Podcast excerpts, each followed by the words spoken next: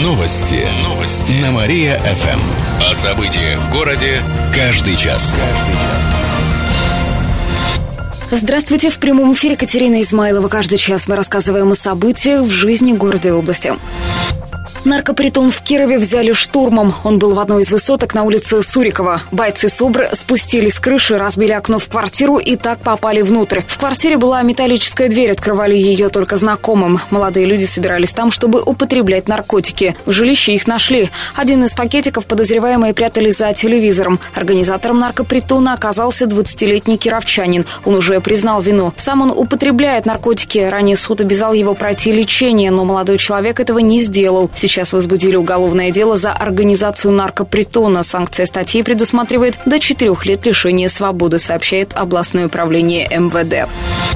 В регионе выбрали лучшие управляющие компании. По итогам прошлого года Центр общественного контроля в сфере ЖКХ и Кировская госжилинспекция составили рейтинг управляющих организаций области. Первое место в нем заняла ЖКК-3 в Вятских Полянах. На втором оказалась Крона в Кирове. Она обслуживает более 20 домов в поселке Костина. А третью строчку рейтинга заняла организация «Элит-сервис» в Оричевском районе. Всего в рейтинг включили 70 управляющих компаний из более чем 160 существующих. Список составляли с учетом оценок, которые давали жители домов под управлением той или иной компании. Также учитывали количество жалоб, предписаний, протоколов, которые составляли на УК, сообщает областное правительство. Отметим, что оценить работу своей управляющей компании можно и сейчас на сайтах Госжилинспекции или Центра общественного контроля ЖКХ.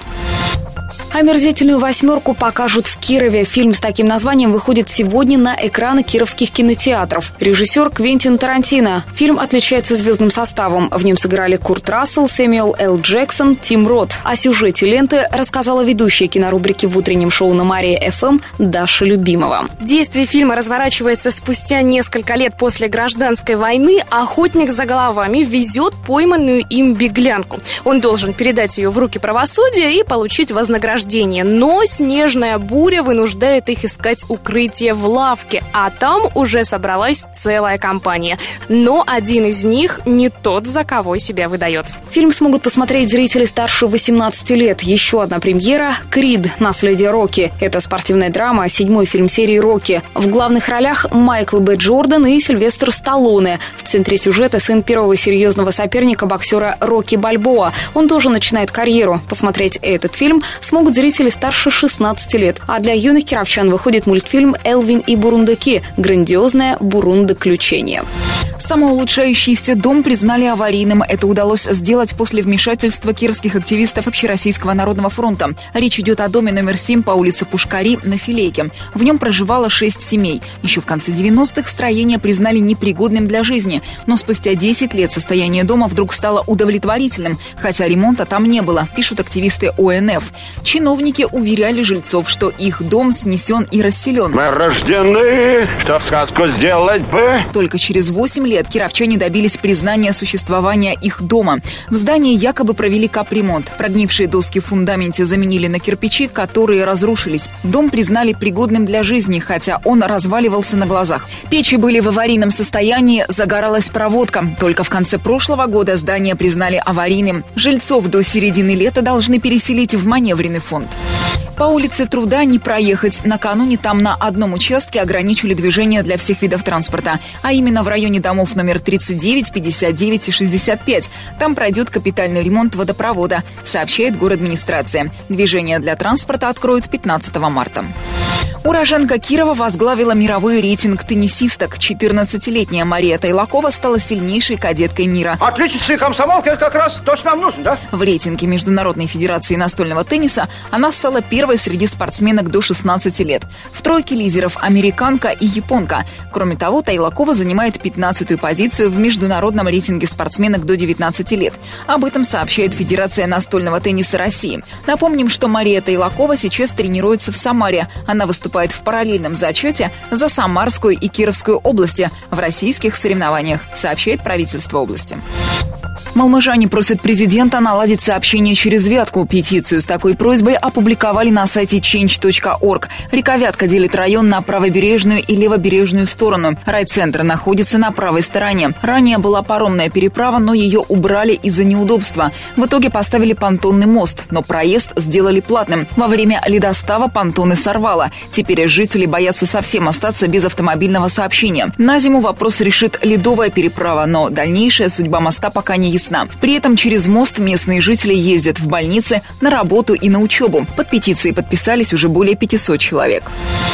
Новые дома добавили в программу капремонта области. Всего их более 350. Это здания, которые не вошли в программу ранее, а также новостройки. Они находятся в Кирове, Слободском, Зуевском и других районах. Жители будут платить за капремонт спустя 5 лет с даты включения в региональную программу, то есть с января 2021 года. Также в перечень многоквартирных домов включили те, что не учли при формировании программы. Жильцы этих зданий будут платить уже с 1 мая этого года. В то же время время из списка убрали объекты культурного наследия. Таких домов в области более 50. Например, в Уржуме, Яранске и Слободском. Их вычеркнули, так как на ремонт требуется больше денег, чем могут обеспечить взносы собственников, сообщают в областном правительстве. Напомним, что программа капремонта рассчитана до 2043 года. В нее включены более 10 тысяч домов области.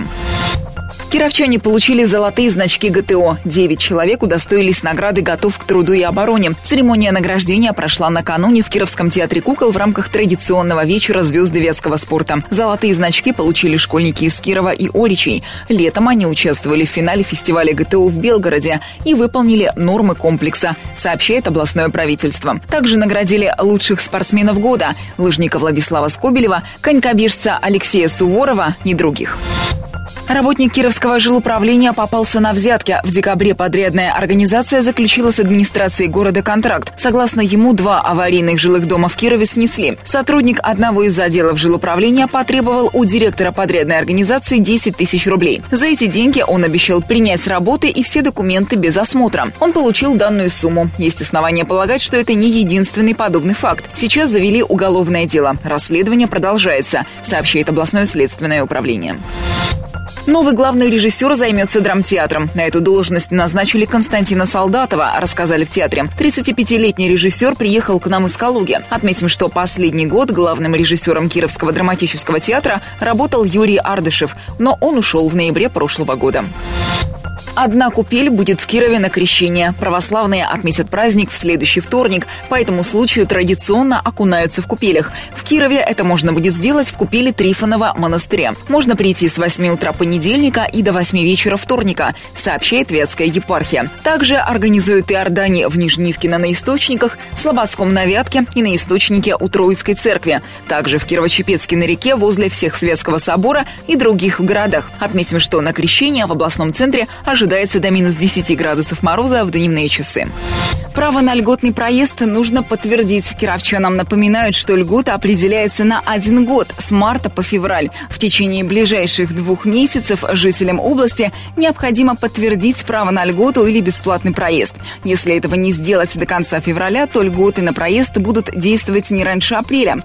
Подтвердить права можно в учреждениях соцзащиты по месту жительства или в центрах «Мои документы». Напомним, что льгот Льготу дают ветеранам труда, пенсионерам, инвалидам, школьникам, студентам и другим категориям. Ну, значит, так. Пока криминала нет, нам там делать нечего. Но при условии, что среднемесячный доход гражданина или его семьи для учащихся не превышает полтора прожиточных минимума. На данный момент это чуть более 13 900 рублей, сообщает областное правительство.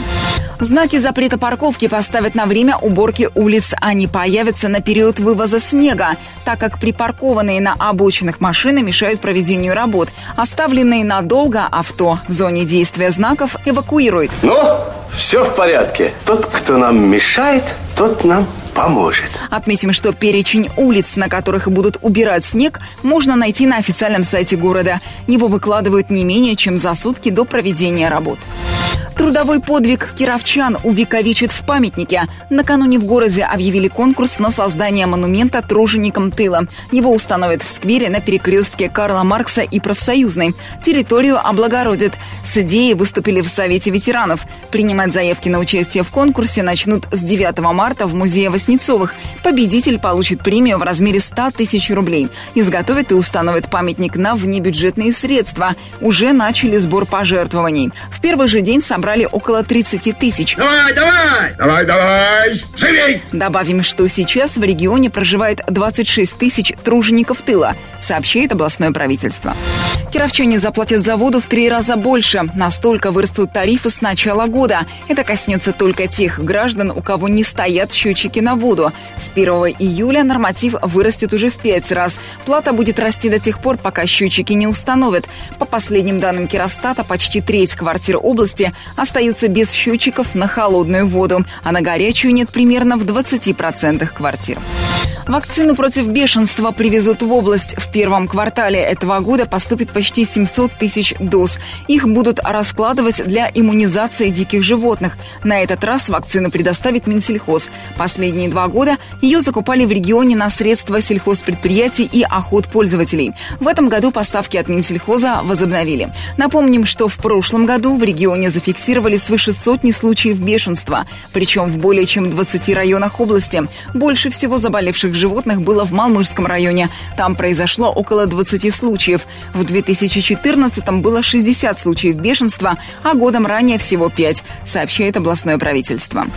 Юбилей области отметят с размахом. В этом году регион празднует 80-летие. К нему уже начали готовиться. Для этого создали специальный комитет. Он разработает план праздника.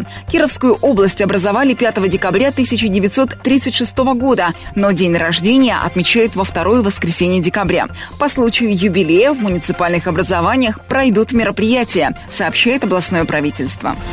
И напоследок о погоде. Сегодня в Кирове пасмурно, пойдет небольшой снег, температура воздуха минус 5 градусов, ветер юго-восточный 3 метра в секунду. Еще больше городских новостей на нашем официальном сайте mariafm.ru. В студии была Алина Котрихова. Новости города. Каждый час. Только на Мария-ФМ. Телефон службы новостей 45 102 и 9.